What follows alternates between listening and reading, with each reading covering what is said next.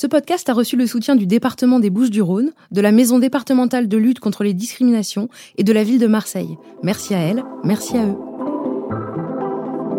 Sur le chemin du retour, je me pose un milliard de questions. Tu fantasmes le truc et en même temps ça te fait peur. Le mec, tu le connais pas. Il ressemble à des profils de mecs qui t'ont fait vraiment du mal pendant des années. Est-ce qu'il va m'agresser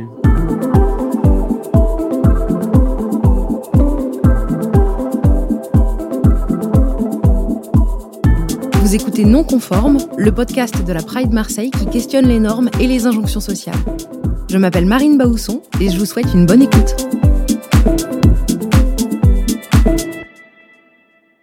Quand j'étais gamin, ma meilleure amie m'avait fabriqué une maison de poupée dans une boîte à chaussures. Tous les soirs, je priais pour me réveiller le lendemain en petite fille. Mais ça ne marchait jamais. J'y jouais en cachette parce que si ma mère me surprenait avec, c'était punition assurée. À l'époque, les garçons, ça jouait à des trucs de garçons. Pas au pouvez.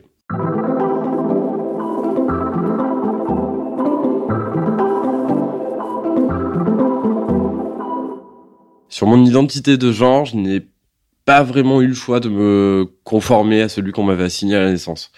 En ce qui concerne mon orientation sexuelle, j'ai très vite compris qui j'étais, ce que je voulais, ce que je ne voulais pas. Je me souviens d'un jour, à l'adolescence, je dois avoir 15 euh, ans à l'époque, je sors du collège, je vais à la poste, j'avais un courrier à envoyer. Je suis sur les marches du bureau de poste de mon village, et là, il y a un mec qui vient me voir. À cette époque-là, j'ai une dégaine improbable. Des cheveux verts, un baggy avec des genouillards en plastique orange fluo, des buffalo, je suis habillé comme un sapin de Noël.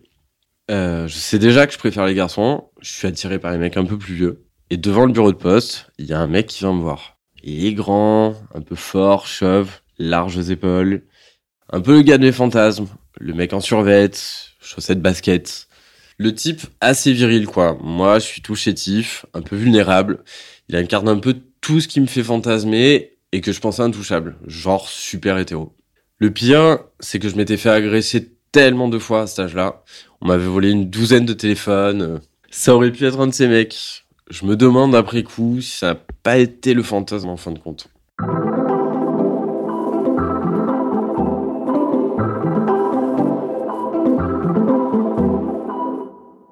Quoi qu'il en soit, il vient me voir et me demande ce que je fais là.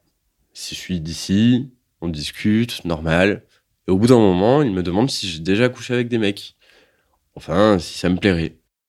Je finis par lui donner mon numéro. Et là, je m'en vais. Je prends peur, je prétexte un truc pour partir. Je fais le tour du pâté de maison et puis je reviens poser mon courrier en catimini et je rentre chez moi. Sur le chemin du retour, je me pose un milliard de questions. Tu fantasmes le truc et en même temps ça te fait peur. Le mec, tu le connais pas.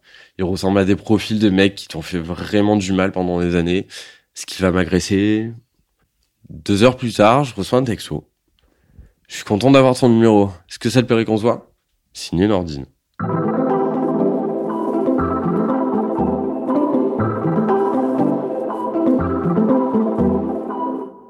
Super doux. Ouais, finalement, je suis assez partant. J'ai un peu peur, mais je suis excité en même temps. Et j'accepte. On se donne rendez-vous un mercredi et je le retrouve à la gare. C'est une gare où le train ne fait que passer, mais ne s'arrête jamais. On discute, on apprend à se connaître, discussion un peu bateau. On avance sur le quai de la gare et il y a un petit renfoncement et on se met là.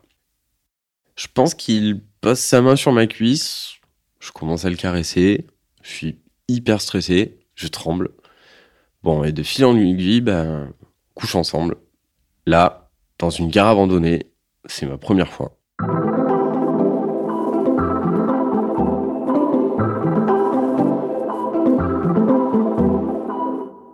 Se revoit une fois, deux fois, trois fois. Et ça devient un peu un rituel. C'est-à-dire qu'on a rendez-vous toutes les semaines mercredi, je sais que c'est le jour de la gare. Nordine, c'est un gars viril, et en plus, c'est un mec puissant.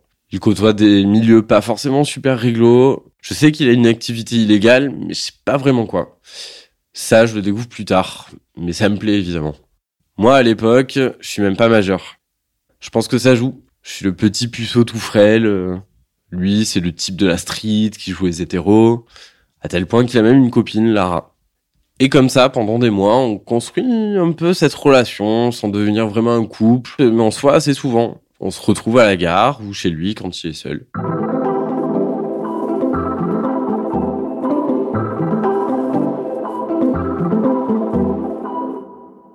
Un jour, Nordine me demande de passer à la maison quand Clara est là. Il me dit qu'il a quelque chose à me demander. Bon. J'arrive chez eux, un peu sceptique. On discute, on fait connaissance avec Clara. Et puis Nordine me fait sa proposition. Il me demande si je peux lui faire une fellation et montrer à Lara comment on fait. A priori, l'idée me gêne pas. Pourquoi pas? Apparemment, Lara en a envie aussi. Il l'a mise au courant de cette histoire. J'ai l'impression que ça sort un peu de nulle part. Mais comme c'est nouveau pour moi, je me dis, euh, bah, j'en ai envie. Et puis, se passe un truc, je sais pas quoi, mais d'un coup, je prends super peur. Je me rends compte que c'est intime, euh, qu'il y a quelqu'un qui est là, qui nous regarde. Et puis quelqu'un, c'est une nana à l'époque, et les nanas me font terriblement peur. Il y a ce côté un peu voyeuriste qui me plaît pas trop. Je me rhabille, je prends mes jambes à mon cou, je quitte l'appartement sans dire au revoir.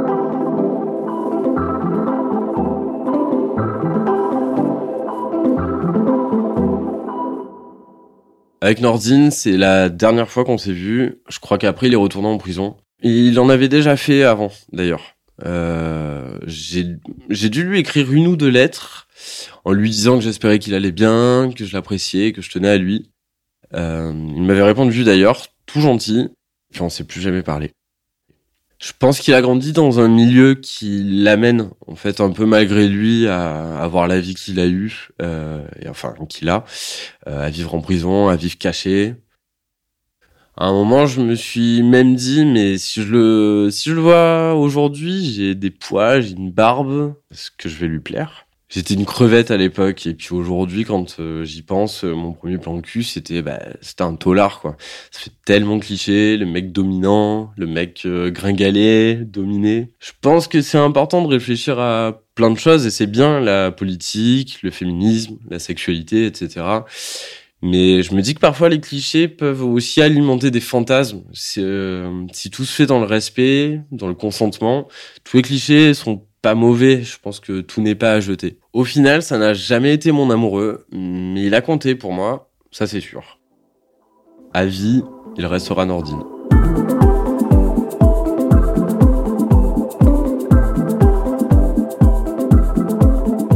Bonjour et bienvenue dans Non Conforme, le podcast de la Pride Marseille, consacré aujourd'hui à la sexualité. Et pour en parler, nous avons la chance d'avoir avec nous Laurent Guessade et Axel Rombi. Euh, bonjour à tous les deux. Merci d'être là. Axel, vous êtes psychanalyste et sexologue. J'ai une petite question pour vous qui est, je pense, hyper importante. Vous êtes plutôt plage ou montagne? Plage plage. Ah oui, c'était très assuré, c'était genre évidemment la plage. Très bien. Euh, Laurent, euh, bonjour aussi également, merci d'être là. Euh, vous êtes socio-anthropologue, enseignant, chercheur, vous menez notamment des, des, recherches sur la sexualité et les espaces publics. vous, moi, j'ai également une question. Si vous étiez une fleur, vous seriez laquelle? Narcisse. Le quoi? Narcisse. Narcisse, j'adore. Le thème de ce podcast, donc, c'est la sexualité, mais c'est un thème qui est plutôt vaste quand même. Euh, quelles sont vos définitions de la sexualité au regard de vos champs d'expertise, par exemple, Axel La sexualité, pour moi, c'est tout ce qui touche euh, à la question du corps dans, un, dans une perspective de, de, de rapport à l'autre et d'obtention d'une de, forme de plaisir sexuel. D'accord. Et pour vous, Laurent? Ah, C'est une dure question. Pour moi, c'est un champ d'expérience, en fait. Un, un plan, un plan d'immanence, un plan sur lequel effectivement on projette des tas de choses et qui se réalisent plus ou moins. Mais du coup là, c'est vraiment une, grande question. Une grande question. Euh, dans cette idée de peut-être définir la sexualité, comment est-ce qu'on peut déjà définir le désir, Axel? Alors le désir, je pense qu'il faut séparer d'abord le désir tout court du désir sexuel. Ah ouais. Euh, le désir, c'est ce qui nous c'est ce qui nous porte vers euh, vers quelque chose. Euh, le désir sexuel, c'est ce qui va plutôt nous porter vers euh, bah, une interaction sexuelle avec un ou une autre ou avec soi-même, dans l'objectif de mettre en place une excitation et éventuellement d'obtenir un plaisir sexuel. Est-ce qu'il y a, selon vous, Laurent, un, désir homosexuel différent d'un désir lesbien, trans, enfin un désir gay en tout cas? Est-ce qu'il est différent des autres désirs Je suis pas du tout sûr de ça, en fait.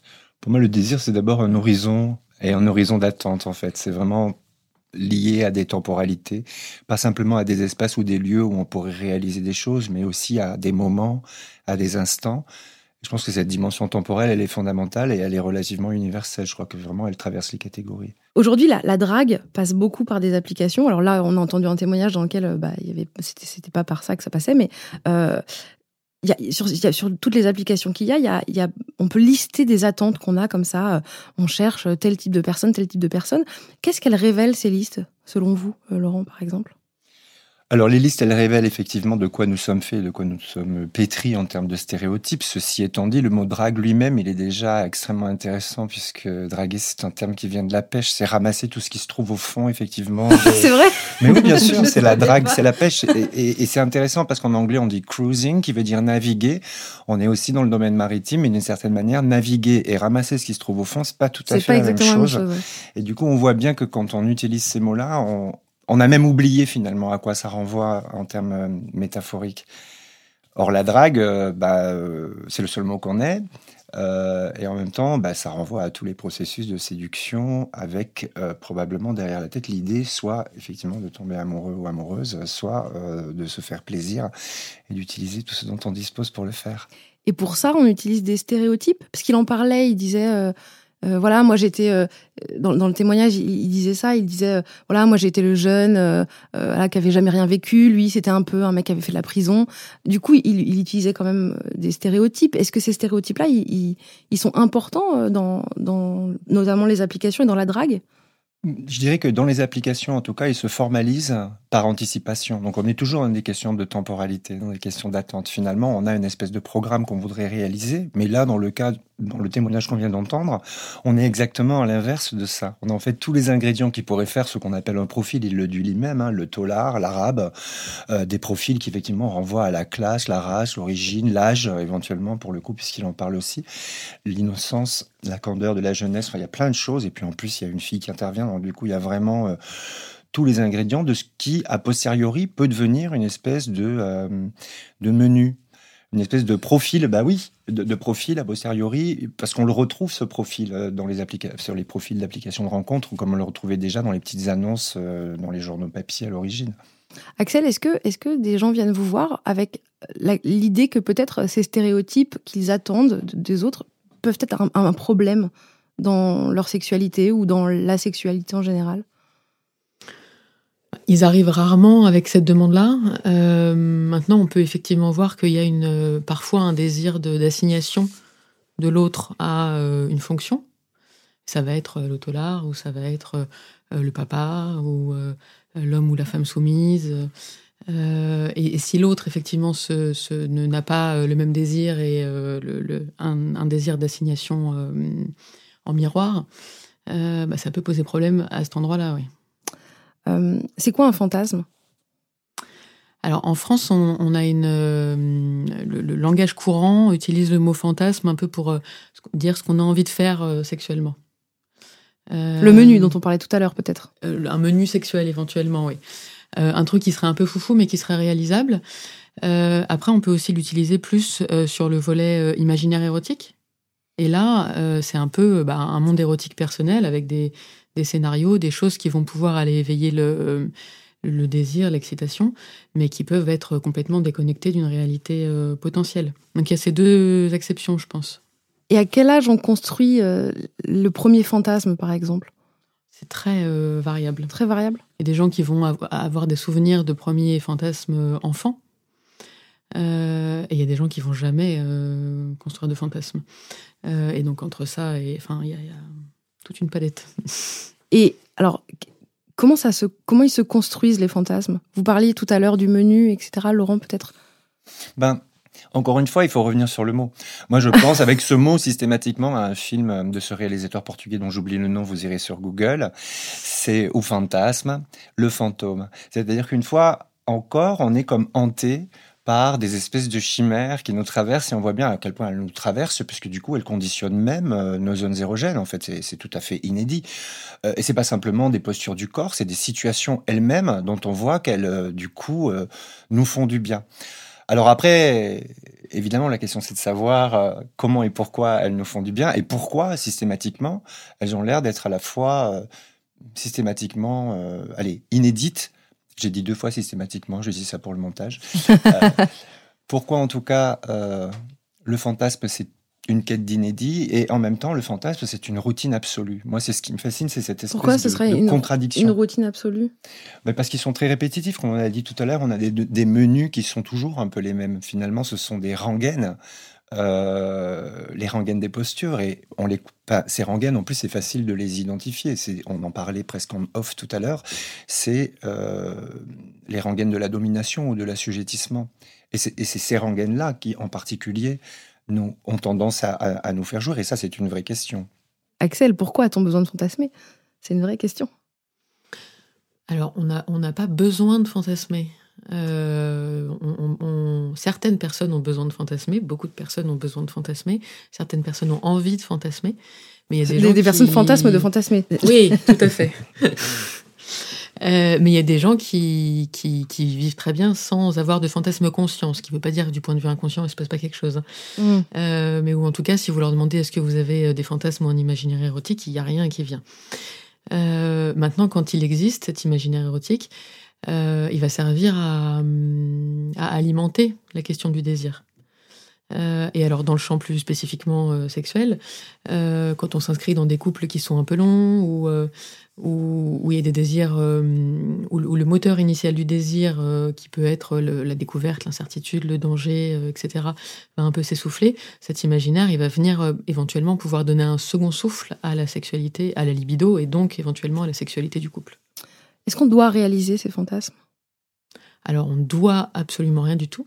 Non, alors on ne doit euh, jamais, mais est-ce que c'est cool de les réaliser? Est-ce que qu'est-ce est que ça change Pas forcément. Non? Comme, comme je disais tout à l'heure, la question de la différence entre le, le, le fantasme qu'on a envie de réaliser et le fantasme qui relève de l'imaginaire, c'est important de le penser et de le déterminer, même si ça peut, cette limite peut évoluer bien sûr au cours de la vie. Euh, mais par exemple, euh, dans le contexte de domination masculine qu'on connaît, il y a, y a plein d'hommes et de femmes qui ont le fantasme d'être violés, par exemple, et qui vont pouvoir tout à fait jouir sur ce fantasme-là, et qui n'ont absolument pas envie d'être violés dans la vie réelle, ni même d'un scénario simulé de viol. Donc c'est important de justement de pas être dans cette injonction de si euh, et puis dans cette fausse croyance de si je le fantasme, si je l'ai dans la tête, c'est que j'ai envie de le faire. Ouais, c'est important. Mm. Euh, j'ai une question euh, par rapport justement aux personnes asexuelles. Euh, parce que juste parce que j'ai rencontré une personne asexuelle il y a pas longtemps, elle m'a dit j'ai des fantasmes, mais je n'ai l'idée de les de les réaliser ces fantasmes me dégoûte absolument, mais ça ne m'empêche pas de fantasmer. Euh, comment comment vous, vous en rencontrez beaucoup des personnes asexuelles? Est-ce que est-ce que ça, ça les tracasse? Je rencontre très peu de personnes asexuelles. Je pense parce que j'ai la casquette d'une sexologue. Ouais. Euh, et que quand on est asexuel, on n'a pas envie d'aller voir quelqu'un qui est censé nous faire fonctionner sexuellement. c'est un peu l'acception commune de la sexologie. Euh, et ensuite, je pense que chez les asexuels, il y a autant de profils que chez les gens qui euh, sont sexuels. C'est-à-dire qu'il y a des gens qui ont une sexualité sans avoir de fantasmes euh, et inversement. Oui, c'est vrai. Euh, selon vous, Laurent, est-ce que notre inconscient, euh, est-ce que c'est notre inconscient pardon qui a besoin de reproduire ces stéréotypes? Oui, revenons sur la question du besoin, parce que pour le coup, est-ce qu'on a besoin de fantasmes? Moi, j'aurais tendance à dire qu'on a besoin d'imaginaire, ça c'est sûr, et que les fantasmes font partie de l'imaginaire, et pour le coup, on a quand même besoin de cet ailleurs qu'est l'imaginaire, de cet espace tiers dans lequel on est en train de projeter des tas de choses, hein, du désir, du désir sexuel, euh, beaucoup de choses. Et moi, je suis persuadé que les asexuels et les asexuels euh, euh, fantasment que l'ascétisme est une forme de fantasme en fait d'une certaine manière en tout cas qu'on peut se... le fait de ne pas de ne pas avoir de rapport sexuel mmh. le fait d'envisager sa vie sur un mode euh, allez sur un mode de la restriction aussi le, ouais. ou, ou, de l'empêchement ou du non désir on, on, peut se projeter et on peut s'idéaliser se fantasmer dans des tas de situations qui passent aussi par le fait de ne pas avoir de sexualité Donc, tu dirais qu'il y aurait contre... une forme de jouissance sexuelle à ne pas avoir de sexualité?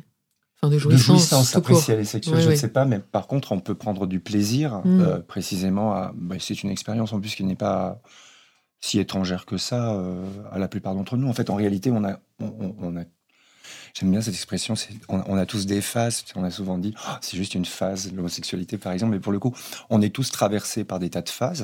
Et je pense que c'est extrêmement important de considérer que ce désir d'ailleurs, quel fantasme, euh, euh, on en a besoin. On en a besoin pour, euh, pour exister. On a besoin, effectivement, on l'entend très bien dans les témoignages, encore une fois, on a besoin d'être ici et là-bas en même temps. C'est très étonnant, cette espèce de gare désaffectée. Je pense que je connais cette gare.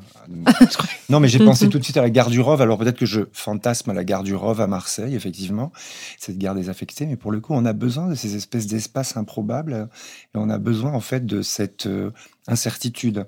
On a besoin en permanence, effectivement, de tout euh, déconstruire, reconstruire, y compris dans nos désirs de sexualité. Et ça, c'est tout le paradoxe qu'il y a, effectivement, lorsqu'on parle de fantasme et de désir c'est qu'on a le sentiment qu'il faudrait toujours du nouveau, alors qu'en réalité, on est dans une démarche extrêmement répétitive.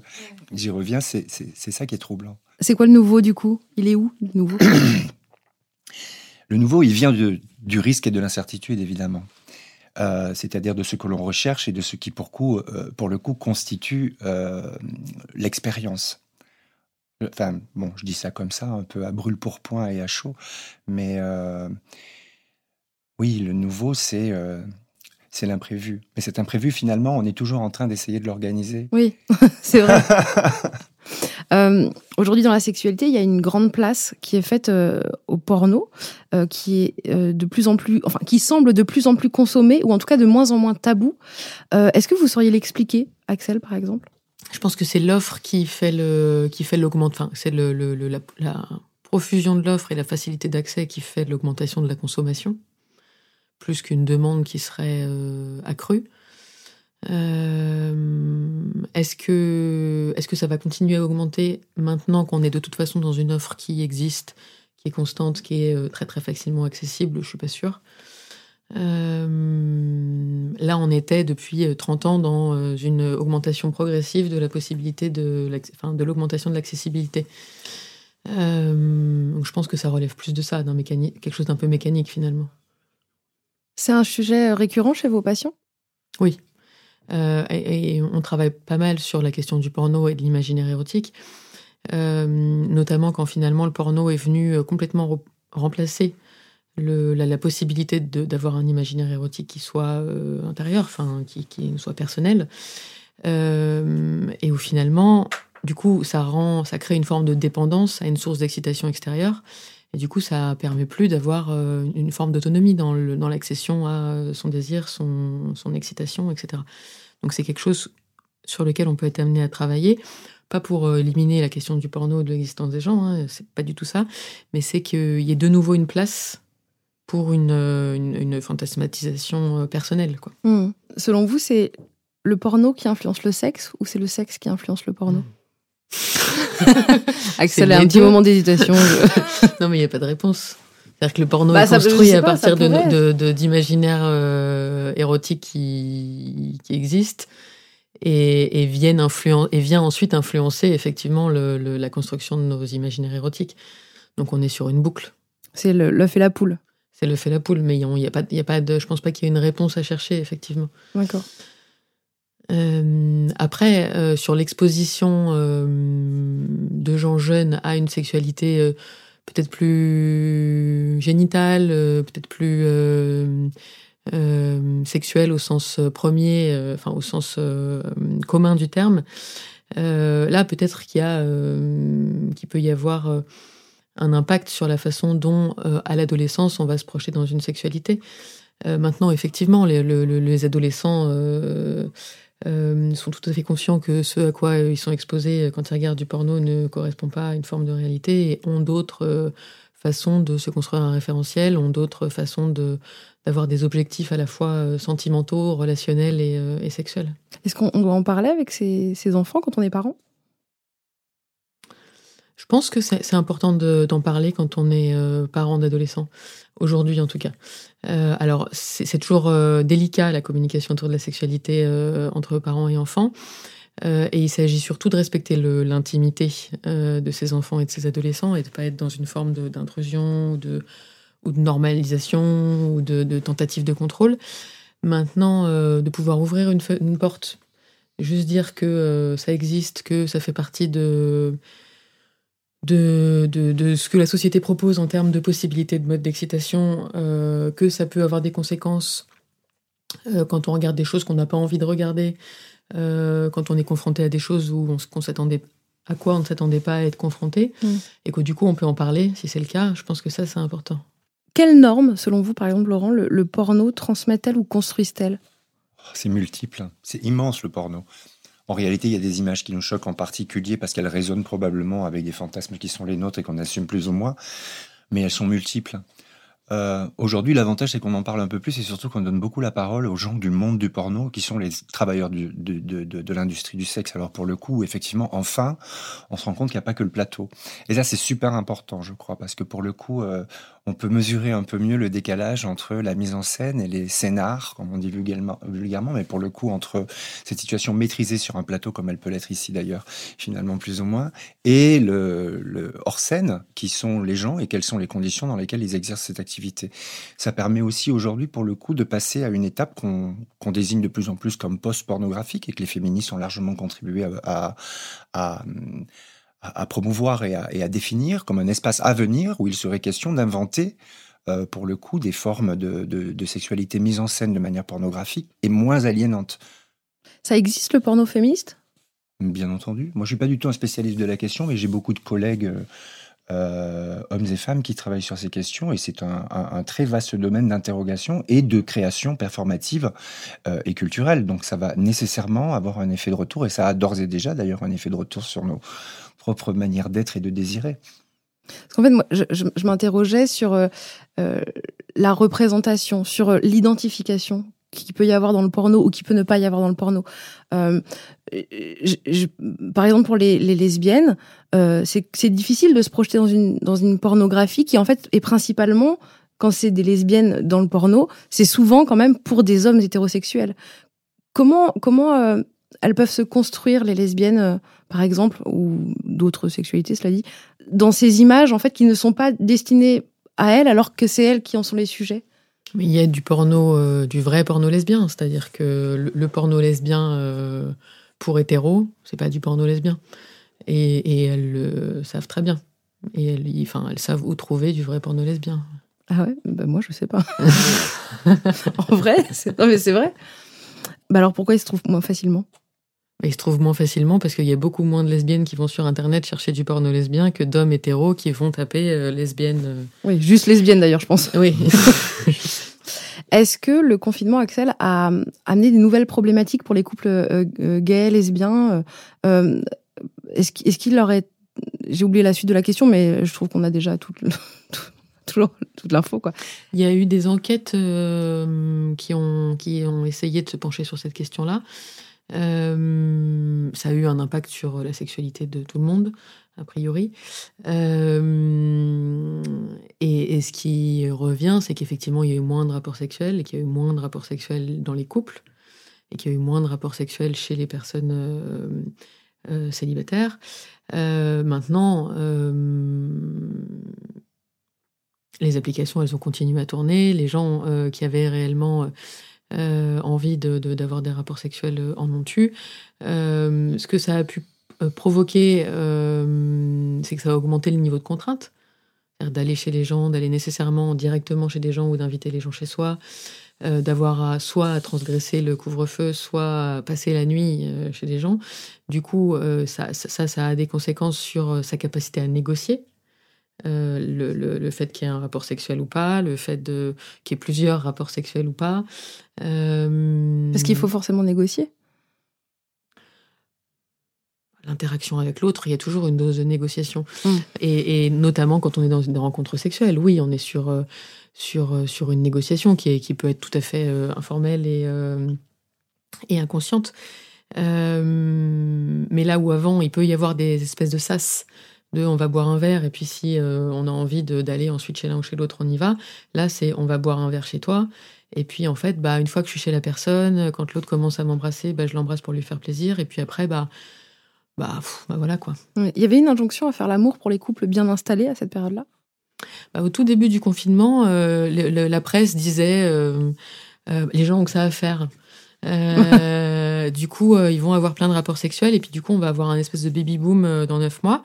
Et puis en fait, ce qu'on observe là, c'est que c'est tout l'inverse, euh, qui est plutôt une chute de la natalité que qu'un baby boom, euh, et qu'en fait, le, désir se nourrit de la distance, euh, du manque, de, de, la potentialité de l'absence, et que être 24-24 avec quelqu'un, en fait, ça donne pas envie de se rapprocher sexuellement, quoi.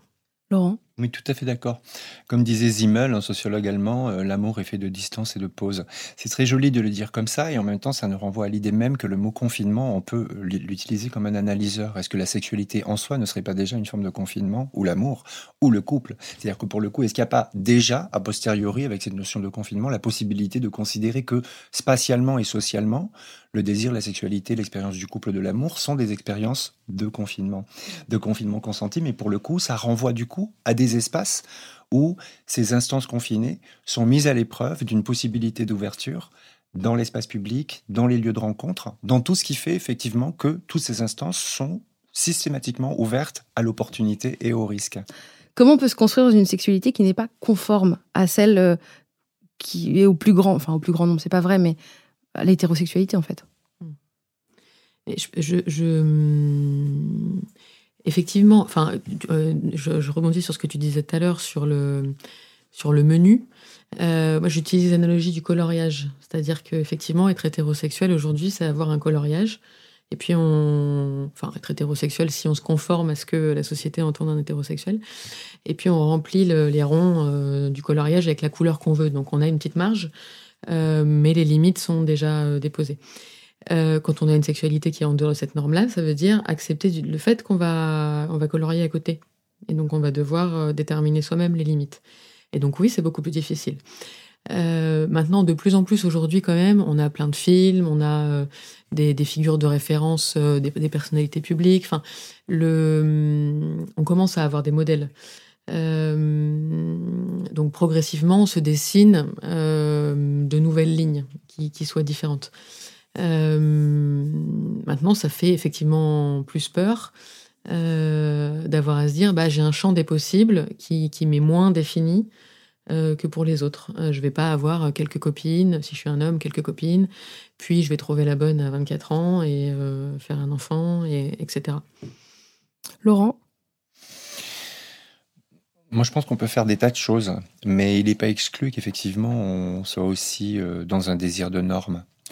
Euh, et que d'une certaine manière, on a beau. Euh, bon, je sais pas. C'est aussi des questions de génération. C'est vrai que. Non, je pense que. Ouais, je pense que. On, Il peut y avoir un fort désir de normes, mais ça me fait penser effectivement au fait que le couple, euh, pour beaucoup de jeunes gays, lesbiennes, représente vraiment une forme de reconnaissance en fait, et c'est souvent à ce moment-là qu'on décide de le dire à ses parents ou publiquement on n'aurait pas fait tout seul parce que tout seul c'est quand même un peu une sexualité bizarre. Au moins en couple, ça la rachète un petit peu. Et je crois qu'il y a ce rapport euh, finalement qui est aussi très normatif. Quand on s'écarte des normes, finalement, on a tendance à produire des normes euh, qui nous rattrape un petit peu, en fait. Hein.